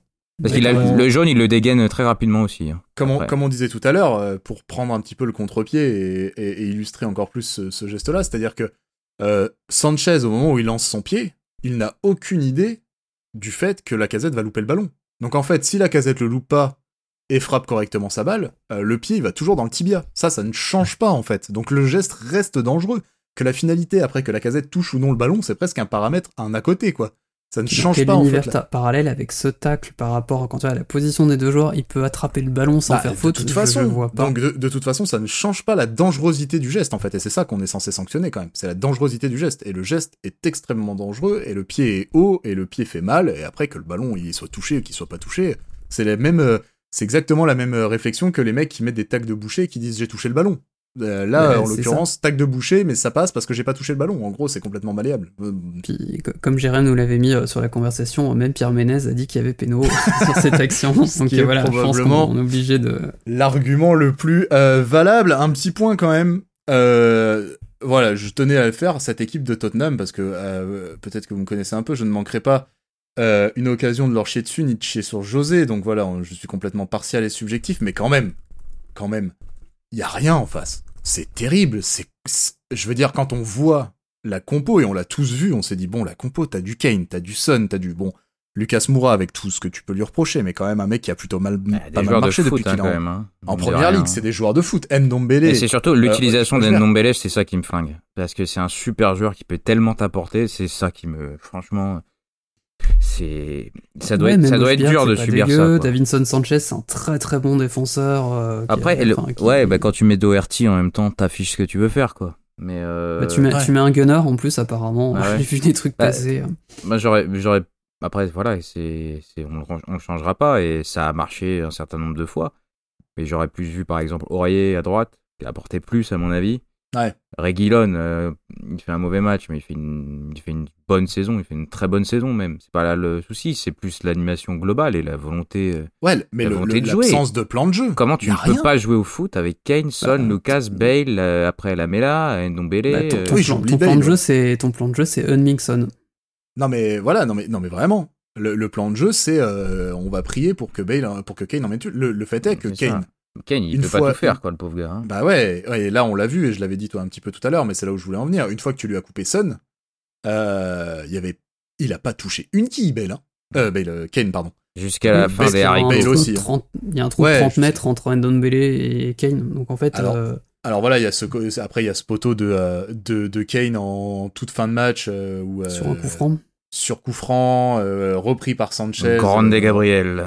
Euh, Gabriel qui se trouve être là sur le sur le coup, mais c'est c'est presque un fait de jeu parce que c'est une faute qui est euh, euh, euh, provoquée de manière un peu débile de notre part. D'ailleurs, toute la gestion qu'on a eue de Lucas Moura sur ce match, on a été, mais alors, oh qu'est-ce qu'il nous a mis à la fin? Putain, mais Moura, c'est un tout droit, sans déconner. Arrêtez de trembler parce qu'il y a Moura, quoi. C'est un truc de ouf. Le mec, il fait des crochets à 90 ah, degrés. Sur le dernier, le dernier coup franc du match là où il dribble, il fait un slalom quoi. Il y a pas un qui se dit tiens je vais l'arrêter avant parce que c'est incroyable. Et, le pire c'est qu'il y en a deux qui le sèchent alors qu'au final chacun avait récupéré le ballon tranquillement parce qu'il avait poussé trop loin quoi. Enfin j'ai halluciné en voyant la faute quoi. Mais c'est tardif en plus, c'est ce que dit Jérém, c'est que notre gestion de Moura est tardive à chaque fois. C'est-à-dire qu'il est lancé. Il est lancé, il est dangereux. Au moment où on veut l'arrêter, ça commence à devenir risqué en fait. Alors qu'il faut le prendre très tôt et c'est terminé. Moura, s'il court pas, il joue pas. Hein, globalement, euh, voilà. Mais, mais passons. Euh, au-delà de ça, euh, c'est inquiétant de voir, euh, de voir euh, cette absence de plan de jeu, de rien du tout. Et au point que même les commentateurs de Sky euh, disaient Bah voilà, c'est un. c'est un visage familier, quoi. Tottenham, ou en tout cas une équipe de Mourinho qui vient sur un gros match pour jouer défensif et pour mettre pour jouer le jackpot sur un coup franc, sur un corner, sur un éclat, un coup d'éclat d'un sur un Inquiétant, inquiétant, je sais pas, hein, je te laisse mettre de tes mots, moi ça m'a plutôt fait plaisir. non mais je veux dire, rappelons quand même que cet homme-là est qualifié comme encore aujourd'hui, euh, il a pu l'être, hein, mais je trouve effarant qu'on considère encore aujourd'hui que José Mourinho est un très grand coach, quoi. Je veux dire, euh, avec la thune qu'il a sur le terrain, avec les noms qu'il a sur le terrain, et comme tu le dis, des mecs qui sont complètement sous-exploités, des Ndombele, des choses comme ça. proposer ce qu'ils ont proposé ce soir, et, je le vois arriver en conférence de presse et parler des arbitres. S'il te plaît, quoi. Regarde-toi en face. Début de la fin. Le début de la fin. Ah, mais on le. tu sais quoi, on en parlait avec Johnny en, hors antenne. Ça y est, c'est le c'est c'est la partie du cycle où il s'autodétruit. Et en plus, contre, contre Arsenal, il se fait plaisir. Hein. l'arbitre Il reproche quoi l'arbitre Le péno. avoir mis le deuxième jaune à chacun. Le péno, je pense. Ah, le, péno. Mais c'est surtout que Arsenal, il se balade d'habitude parce qu'on est tellement naïf que bah c'est facile, quoi. Et là, il n'y arrivait plus. Oui, c'était c'était Et puis là, il a, là, il a trouvé un coach peut-être qui tactiquement lui tient la dragée haute aussi. Mais euh, je veux dire, quand tu vois par exemple qu'il fait le choix Bon, alors c'est lui et d'autres avant, hein. mais je veux dire, comment ça se fait que Lamela est encore dans ce club quoi? Je veux dire, Eric Lamela, ça fait des années que c'est un sombre crétin, sans déconner, des trucs comme ça, des coups de sang comme il a eu aujourd'hui, parce que c'est un coup de sang, il prend deux cartons sur... Euh, le premier, c'est quoi? C'est un, un tag de débile, je crois. Et, euh, et le deuxième, c'est Et le deuxième, c'est un, une phase où il a le ballon, si jamais vous avez pas vu le match, où il a le ballon et où Tierney va au pressing et il lui décoche un coup de coude dans la gueule. Je veux dire, devant Mourinho, hein. Ouais, complètement inutile. Mais Mourinho, il est dépité. Et hein. Mourinho, il est, dépité. Ah il est dépité. Mais mec, à quel moment tu fais jouer ce type-là, en fait? Il est débile depuis la nuit des temps. Et tu sais quoi? Demande à Johnny. Je l'ai annoncé. J'ai dit, là, mais là, il va pas finir le match. Oui. Je l'avais annoncé 10 euh, minutes, avant. 20 minutes avant. 20 minutes avant, j'ai dit, il y a déjà deux, trois actions où il peut prendre euh, un premier jaune. C'est ce que disait Jérém tout à l'heure. Il aurait dû le prendre bien avant. Et euh... Qu'est-ce qu'il y a eu comme faute d'ailleurs dans ce match hein? Je sais pas si vous ouais, ouais, beaucoup, beaucoup, beaucoup, ah, de, beaucoup, beaucoup de fautes. Hein très haché. Il a, laissé pas mal jouer le mec, l'arbitre, hein, mais euh, il y a quand même. Des... Bah, c'est Oliver, hein, c'est un peu sa patte. Il y a euh, quand même euh, des, des coups moyens. Hein. Kane a refait un superbe oh, sur Gabriel. point sur oh Harry Kane dans ses œuvres. ça c'est le truc de frustration. Oh Alors rassurez-vous, rassurez-vous chers auditeurs, il ne prendra rien en commission de Oui, parce que là la VAR, pour le coup, il n'y avait pas de ballon. Voilà, là il y avait pas de ballon, mais il y avait pas de VAR non plus. C'est, Gratos, Gabriel a mangé un taquet assez monstrueux avec. Très en retard. Il, manquait le coude, parce que d'habitude il y a le coude quand même. Mais euh... il y a son gros corps, ça suffit là. Après, peut-être que Lavar ne dit rien parce que euh, la Mela prend rouge 30 secondes après. C'est peut-être pour ça d'ailleurs qu'il n'y a pas eu, euh, y a ah, pas eu de vérif ou quoi. mais je, ne, je, ne, sais pas, mais voilà, cette équipe qui est donc 3 euh, points devant nous. Alors bon, ça dégringole aussi Tottenham. Hein. Globalement, ils sont pas au mieux de leur saison, hein, mais. C'est dire, la, franchement, Arsenal est derrière cette équipe, et derrière Liverpool qui a plus gagné depuis 1940 à peu près. C'est dire le niveau de la saison d'Arsenal quand même, c'est ça qui est, qui est, effrayant quoi. Ah bah ouais ouais, c'est dire à quel point on a. Bah, faut dire que le niveau global en première ligue cette année. Ah est minable, C'est terrible. Hormis City, hormis City, euh, enfin globalement il n'y a pas une équipe. Euh, Grande des Brighton. Si si peut-être Leicester. Pour nous, Leicester, eh bah, Leicester fait une saison quand même plutôt euh, très très solide. Ouais, Leicester c'est pas mal. C'est très bien, ça me fait la passerelle idéale pour revenir un petit peu sur justement sur les matchs de l'Olympiakos et de Burnley et recouper un petit peu ce qu'on a vu sur ces matchs-là et sur Tottenham. Victoire Contre l'Olympiakos 3-1, Burnley ça fait match nul un partout je crois, si je ne dis pas de conneries, je me suis tapé une partie de cette purge, mais mon dieu d'où Jésus. Euh, mais justement, en parlant de cette saison, ou plutôt de cette demi-saison, parce que c'est quand même cette demi-saison qui nous flingue beaucoup, même si on a continué les erreurs après Noël, il y a quand même un avant et un après ce match à Chelsea, contre Chelsea, je crois, c'était à la maison. Euh, mais euh, voilà, on a pu revoir notamment contre Burnley un fait de jeu dont on a parlé, enfin un fait de jeu, une tendance qu'on a vue également contre Tottenham, à savoir cette, cette notion euh, des temps forts qu'on ne concrétise pas. Euh, on l'a revu beaucoup, beaucoup contre Burnley, et des trucs qui nous reviennent dans la gueule. Euh, et après, on va, on va se cacher un peu des fois derrière les erreurs d'arbitrage, ce qui a été le cas contre Burnley. mais il y a une vraie marge de progression en termes de, de, conversion de nos occasions. Ah ouais, de hein. conversion de notre domination. Ah bah si, euh, si Burnley, euh, comme Wolverhampton, euh, il y a quelques, il y a quelques semaines, tu, tu mets tes occasions, il y a 2-3-0 au bout d'un quart d'heure, bah, c'est le match est fini quoi. T'as même pas, t'as aucun risque de te mettre en danger, t'auras pas ta vérité derrière l'arbitrage. Mais c'est ça, parce et en plus on est les, quand même les champions du monde de l'auto flingage, tout ce que vous voulez. Ouais. Donc autant concéder out of nowhere. autant se mettre à l'abri parce que tu sais que de toute façon tu vas faire n'importe quoi. Ou si on veut évoquer l'arbitrage, je, je pas, voilà, j'ai pas envie de, de, le faire, mais si tu sais que tout, tout peut arriver, autant te mettre à l'abri.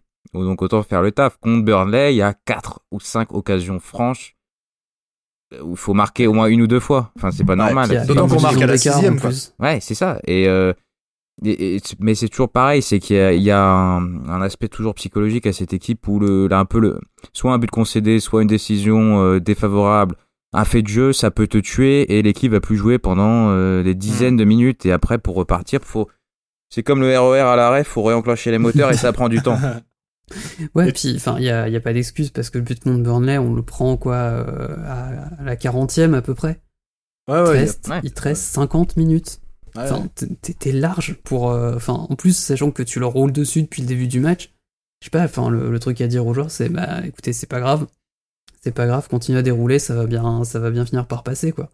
Mais non, là, t'as l'impression qu'on se bloque. Et, par rapport à ces temps forts. Bon, alors ce qui est intéressant et ce qui est positif, entre guillemets, c'est qu'on a une marge de progression, comme je disais. Euh, on, a du euh, on a le ballon, on a le pied sur le ballon, on a des euh, ballons qui s'approchent de la surface, qui sont intéressants, on arrive à avoir des dominations, des phases de domination, on a des occasions même. Contre l'Olympiakos, on a vu, on gagne 3-1, mais voilà.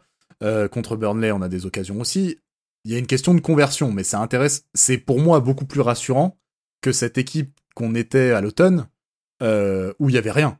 Où il y avait, même pas les euh, occasions. Voilà, où il y avait où il y avait plus rien, il y avait plus d'âme, il y avait plus, on était euh, terrible. Bah, en fait, on est passé d'une équipe qui ne se crée que peu d'occasions et ne les convertissait pas à une équipe qui se crée beaucoup d'occasions et les convertit pas. Donc il y a quand même une progression d'un sens. On, est plus revenu sur du, Arsenal old ouais.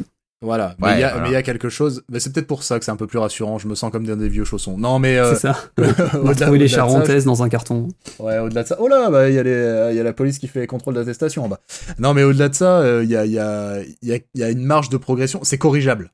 C'est corrigeable. Euh, c'est corrigeable avec des joueurs. C'est corrigeable avec une la confiance peut-être aussi. La confiance avec un bon focus en préparation de d'avant-saison. Enfin, plein de choses. Tu peux. C'est un des points que tu peux mettre en lumière et corrigé. Arteta a déjà corrigé des grands points. Son grand chantier ne fait que commencer, entre guillemets. Donc, donc j'ai envie de dire que c'est euh, c'est encourageant dans une certaine mesure, même si c'est dommageable. En effet, on perd des points là-dessus. Un autre secteur où on perd des points, et ça maintenant, là, en mars, on peut commencer à le dire, c'est une saison qui a été endommagée largement par des erreurs individuelles, des très grosses erreurs individuelles, avec un ratio euh, délirant de points Un pour deux, hein, quasiment. Hein. Ah ouais, c'est incroyable. Euh, ouais. Bah, Mais à, beaucoup de postes en plus. Mais en plus, c'est pas bah, toujours les mêmes conneries. Depuis 2017, hein. c'est depuis août 2017, on a euh, des, des, erreurs qui amènent directement un but. On en a 35. Et je crois que rien que sur cette saison, on doit être facilement à, 5 ou 6. On a 7 même, je crois, cette saison, toute compétition Ça euh, dépend si on compte la Ligue Europa ou pas, parce que sur les deux derniers matchs de Ligue Europa, on en sort. Donc, euh, Et c'est ça. qui est inquiétant, c'est que... Et c'est pas que des buts de... Non, vas-y, vas-y. Ouais, ouais, vas-y, vas-y, je pense qu'on allait dire la même chose. Je disais, j'allais dire, il y a les, il y a les usual suspects, euh, il y a Louis, évidemment, voilà, hein, on, va pas, on va pas se cacher. Il y a Chaka, évidemment, on va pas se cacher. Il y a une part de malchance aussi. Je...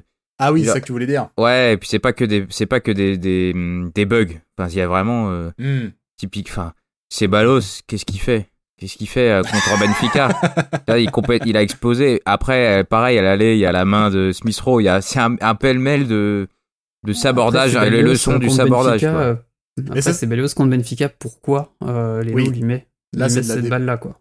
Mais, mais, mais voilà, faut voir un petit peu à côté, comme je disais. Donc, il y, a Louis, il y a Chaka, il y, a des gens qu'on attend, entre guillemets, mais il y a eu aussi Cédric, qui fait une passe en retrait, qui se loupe, ça lui est pas souvent arrivé. Il y a eu Leno, qui pète un plomb la dernière fois, qui sort, qui, qui met les mains. Il y a eu donc euh, la main de Smith Rowe, il y a eu Gabriel qui met un CSC alors que c'est un mec hyper propre jusque-là. Il y a eu. Il y a, euh, Bellerin qu'on a fait une chier. Il y a Holding qui saute pas contre City. Oui, je pense qu'on peut en faire. Et encore, ça, je pense qu'on les compte comme des. Je, je pense pas que statistiquement, ils les comptent comme des erreurs euh, directes. Hein. Comme les pénaux, les, pénaux, c'est pas des Je compte très clairement celle-là. Voilà, il y a beaucoup de choses, par exemple. Voilà, mais mais euh, c'est un peu tout le monde. C'est Balos deux fois, du coup, machin. c'est un peu à tous les postes. C'est un peu et du coup, au-delà des du recrutement, qui je pense, voilà, il y a un moment où genre quand quand t'achètes Louis, t'achètes les erreurs. Faut le savoir. Et à mon avis, si tu le sais pas, c'est quand même qu'il y a un problème. Euh, mais au-delà du recrutement et des euh, voilà du profil des mecs, il y a peut-être un voilà, il y a, y terreau de non confiance quoi. il y a stéro de, de, de, de, de, mains un peu tremblantes et de mains un peu moites et de trucs où on n'est mm. pas sûr, avec en plus un petit peu de poisse probablement par-dessus, comme n'importe quelle, n'importe quelle équipe en fait. C'est urgent, hein, il l'a dit, Arteta. Il le ah, dit, il, va falloir ranger ça. tout le temps du coup, parce que vu qu'il y en a une par match globalement. c'est ça. Mais il doit être fou parce que se s'aborder à tel à ce point-là quand tu fais en plus euh, quand tu progresses euh, dans le jeu quand tu joues bien et que pas tiens tu c'était beaucoup trop simple je vais me tirer une balle dans le pied ça doit être tellement rageant et puis même pour les joueurs bah, bah, après après euh, on peut nuancer tu vois avec le match contre Tottenham où finalement bah, on prend un but un peu improbable, alors qu'il n'y a aucune faute sur l'action. Même quand tu fais pas de faute, tu prends un but euh, inexplicable. C'est ça, c'est que tu, tu, concèdes aucune occasion de la, de la mi-temps et bon, tu prends un but complètement improbable. Ah, celui-là, il est raide, mais on, là, quoi on, l'évacue à la limite. Mais euh, j'ai même pas envie de dire qu'il y a une erreur individuelle là pour le coup, même si bon, on peut parler de ah, trois mecs qui sont devant le euh, ballon et qui. Ouais, mais ils sont, ils sont sur lui, hein. enfin globalement, franchement. Ouais. Je leur reproche rien sur cette action. Non, je pense. Mais voilà, c'est ça, je pense pas qu'on puisse les condamner. Mais il y a quand même, euh, je pense, sur des vraies erreurs individuelles, il y a des sautes de concentration, des problèmes de communication aussi. Tu vois, tout à l'heure, ce qui s'est passé avec Partey, c'était un exemple, ça n'a pas coûté au final. ça ne nous a pas coûté cher, mais ça aurait pu. Euh, ce genre de choses, des erreurs de communication, des erreurs de des, problèmes d'automatisme aussi. Des erreurs d'inattention aussi quand on, est en phase de construction. C'est-à-dire que c'est les moments trop facile, on, est déjà à la phase d'après. On regarde pas, euh, c'est ça. Exactement. Tu vois, William, à un moment, là, à la fin du match, qui perd un ballon, euh, on était en train de garder le ballon. Ah ouais. il perd un ballon débile parce qu'il fait pas gaffe, il envoie un ballon truc un peu, on, on, perd un ballon qu'on avait gardé en attaque. C'est, pas grand chose, mais je pense que ces erreurs-là, qui nous coûtent pas cher, en fait, sont les petites graines de celles qui coûtent cher au bout. C'est les mêmes, en fait. C'est les mêmes, c'est les, mêmes, les mêmes tu rates une passe, tu auras deux, tu trembles, quoi. t'as la jambe, euh, tu t'es moins serein, quoi. Et donc après, tu t'exposes euh, forcément à une plus, une erreur avec une plus grande conséquence derrière. Et ça, et ça, ça va falloir que ça soit. Ah bah, c'est urgent là, parce qu'à un moment, euh, ça va se. Tu peux pas avancer. Quand tu te flingues tout seul, tu peux pas avancer. Tu peux faire tout ce que tu veux à partir du moment où tu vas concéder presque un CSC, euh, une espèce de CSC arsenalien par match, ça peut pas marcher. Un point en tout cas qu'on ne sait pas, dont on ne sait pas s'il va se corriger parce qu'on ne sait pas si c'est un problème ou pas. En tout cas, et c'est le turnover qui continue. On vous en parle déjà depuis deux ou trois podcasts, mais ça continue. Alors on est un peu étonné, on le note. Euh, Jérém fait des stats dessus. Euh, il a fait des stats sur Twitter, notamment sur les paires en attaque, enfin les tridents en attaque, les paires en défense. Ça, alors moi, du coup, ce soir, un peu en transversal, j'avais envie de vous demander euh, le turnover, à votre avis, est-ce qu'on est encore dans les phases où euh, Arteta tâtonne, euh, où il cherche encore, ou est-ce que c'est vraiment un choix de management définitif? Est-ce qu'il faut s'attendre à ce que ça tourne comme ça en fonction des styles, en fonction des états de forme de chacun, en fonction de, la fatigue physique, etc. Est-ce que c'est pas finalement son style? Là, par exemple, je prends l'exemple d'aujourd'hui, on a eu une paire Louise Gabriel qui est celle de ses derniers matchs et qui est celle où on joue au foot entre guillemets. Euh, est-ce qu'il y a la pas fatigue physique, La fatigue physique, j'arrive pas à savoir si ça rentre en ligne de compte, vu que quand tu regardes Saka qui se finit par sortir sur blessure parce qu'on le crame, Smith Rowe qui va mieux parce qu'il a pris un petit peu de repos, alors qu'il y a encore deux, semaines, il était complètement cramé, il arrivait plus à mettre un pied devant l'autre. Donc euh, ouais, là, sur cet aspect-là, en tout cas, je sais pas du tout, euh, je sais pas du tout ce que ce qu'essaye de faire Arteta. Ouais, je pense que sur certains postes, euh, il y a une adaptation à l'adversaire, euh, la défense typiquement, euh, suivant euh, l'adversaire et aussi les idées, comment il veut jouer par rapport au pressing, je sais pas, à la relance, à la construction, si tu veux jouer court ou long, si si typiquement t'as Aubameyang en pointe, est-ce que tu mets des mecs qui vont le lancer en profondeur? Est-ce que mm. t'as Vardy, donc est-ce que tu mets des défenseurs plus rapides que si t'avais Chris Wood, tu vois? Des choses comme ça. Je pense aussi sur certains postes, il a pas les joueurs qu'il veut encore. Donc il cherche un peu à bon euh, qui va être le meilleur en attendant. Est-ce que lui je vais le vendre dans six mois? Est-ce qu'on va me je vais avoir mieux? Donc en attendant il faut que je colmate un peu les brèches. Et là où il tâtonne beaucoup beaucoup c'est sur le c'est derrière l'attaquant. Honnêtement il y a je sais plus euh, j'avais regardé ça il y a une dizaine de combinaisons différentes. Et euh, je crois que tout le monde a été tout le monde a été essayé à gauche à droite en 10 c'est dans c'est bien je trouve que c'est bien de s'adapter à l'adversaire ça tu le fais toujours tu es obligé de toute façon mais c'est aussi euh, embêtant pour créer des des dynamiques de et aussi des, des automatismes. merci c'est ça créer des automatismes et des relations entre les joueurs pour que ce soit plus fluide si tu changes à tous les matchs euh, voilà après Si c'est pour l'adversaire et que ponctuellement tu changes, ok. Si tu changes à tous les matchs, c'est difficile de construire quelque chose en fait. Par exemple, sur les paires de centrales, de centraux, oula, bien joué, la savonnade. les paires de centraux, on sait que c'est beaucoup de, de, tu connais ton camarade avec qui tu joues, quoi. Tu connais ton partenaire. On sait que c'est beaucoup d'automatisme les, les centraux. C'est d'ailleurs mm. souvent dans des équipes qui tournent, c'est rare que les centraux tournent autant que dans la nôtre. Et là, il avait, il a lancé euh, de nulle part le, la paire Pablo Marie Luis qui a duré deux matchs de suite. et, et, là, c'est fini. Mais euh, elle est sortie de nulle part. Et euh, Bon, il y a sûrement aussi la question Europa League, machin, les coupes. Ouais, ouais, bien sûr. Alors, ouais, c'est qu'il avait fait ça contre City. Il avait changé entièrement sa charnière. C'est-à-dire que c'était Gabriel David Luiz à Olympiakos. Euh, City, Holding, Holding Marie, ouais. Et après le retour, il remet Gabriel David Luiz. Euh, et attends de voir Chambers euh, prochainement.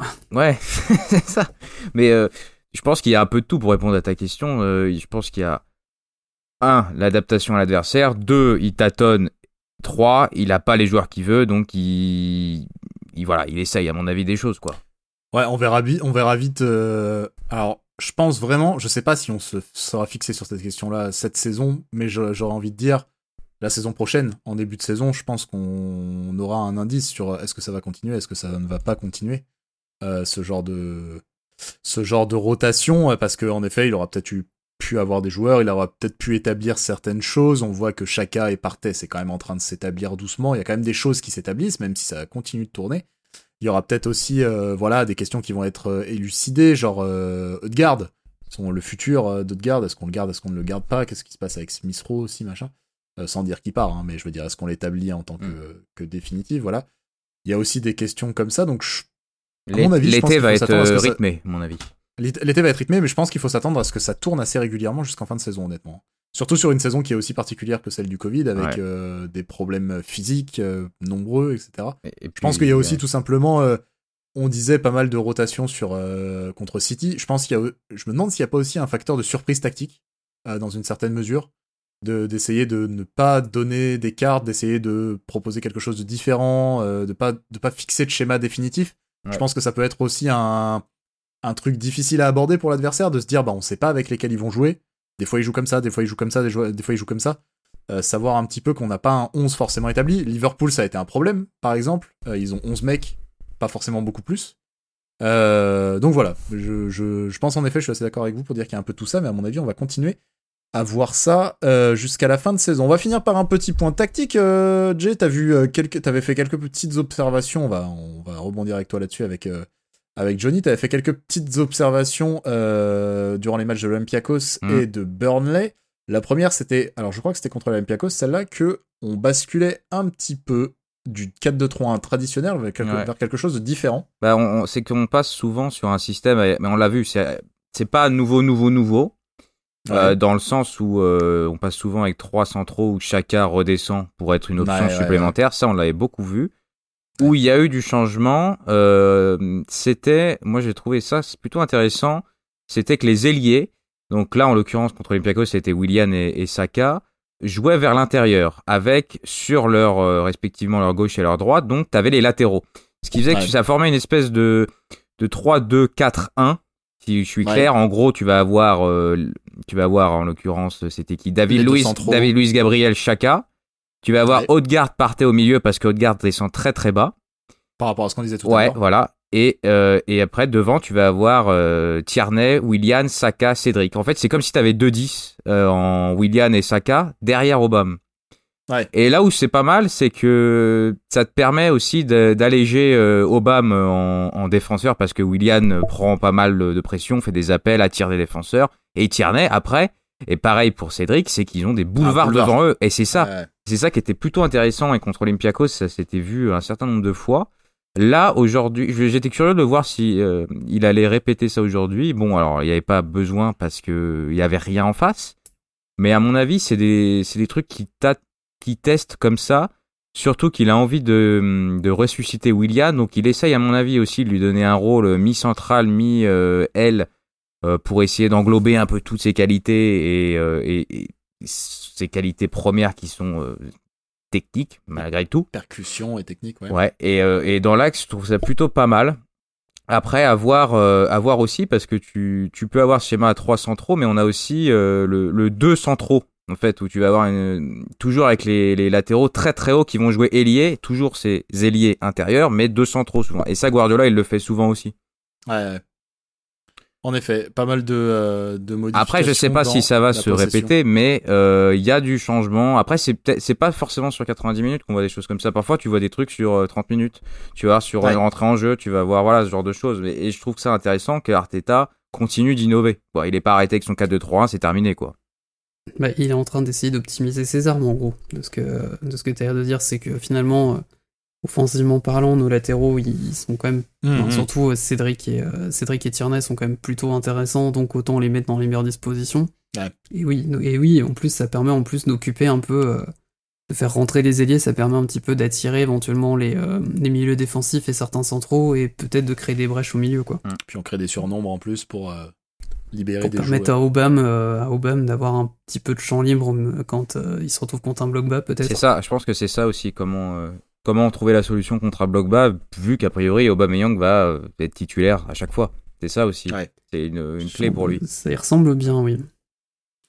Eh bien, merci, mais, voilà, merci, ça veut dire euh, merci, messieurs, voilà, c'est un, un, des nouveaux mots valises que j'ai inventé. On, est dimanche soir, tout ouais, voilà, mais on est très content quand même. Merci beaucoup d'avoir euh, été avec moi, c'est la fin de ce numéro 8 de Boulet Rouge. Comme je vous l'ai dit, on s'est un peu organisé, on a organisé nos, euh, nos plannings, etc. Et d'après nos plannings, on devrait revenir juste avant le match de Liverpool et juste après le match de West Ham, je me trompe pas, c'est ça, c'est ça qu'on avait établi, je crois. Je crois. Ça.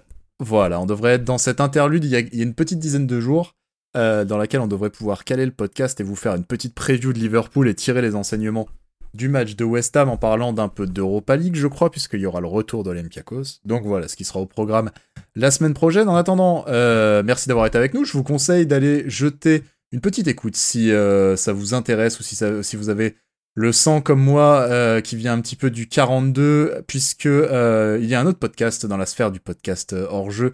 Il s'appelle le FAP, c'est très poétique mais c'est évidemment le Forêt Academy podcast sur Saint-Étienne, c'est animé par nos camarades de la Forêt Academy et notamment par Bisous mon Roro, mon incroyable Roland Grosmerdier. Euh, qui, voilà. doit être un peu triste hein, du résultat de cet après-midi. Ah, qu'est-ce qu'ils ont fait cet après-midi? Non, mais pas.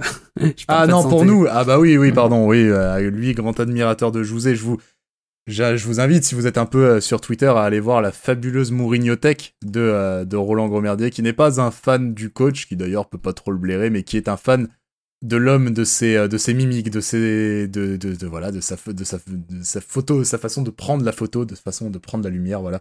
La Mourignothèque de, de Roland Gromerdier, c'est une référence. Je vous invite à, à y jeter un œil et à écouter donc le Fab. Je crois qu'ils sont au genre. Euh, ils sont sur toutes les plateformes, je crois. Alors eux, ils sont encore plus développés que nous. Je crois qu'ils sont au 5 ou 6 numéro. Ils sont en effet sur toutes euh, les plateformes. Nous, on est en train de voir, ça y est, ça se libère pour arriver sur Apple. Euh, sur, au podcast Apple, je sais plus comment ça s'appelle. Enfin, pour que Apple Podcast. Ouais, pour que vous l'ayez sur, sur iPhone, quoi. Voilà, on va parler simple. C'était un peu la croix et la bannière. Hein. Apple, comme d'habitude, c'est jamais très simple, mais voilà. Et puis, euh, je fais un bisou à euh, Madouce qui nous a fait ce magnifique euh, visuel qui maintenant ornera toutes les jaquettes du, du podcast. Voilà, on a un, vrai, un vrai visuel. La suite, c'est comme d'habitude, on l'a fixé maintenant dans, nos, dans notre petite to-do list. La suite, c'est de fixer un peu ce générique, car on veut un générique, un vrai générique pour la suite des épisodes. On fera ça avec notre gars Julien qui s'occupe toujours de peaufiner nos enregistrements et on l'embrasse aussi, c'est lui qui va s'occuper de celui-ci. Et on vous embrasse, vous, derrière euh, le, euh, le, micro, les enceintes. On se dit à très vite, du coup, euh, fin mars, pour le numéro 9. Bye bye Bonne soirée. La bise, prenez soin de vous.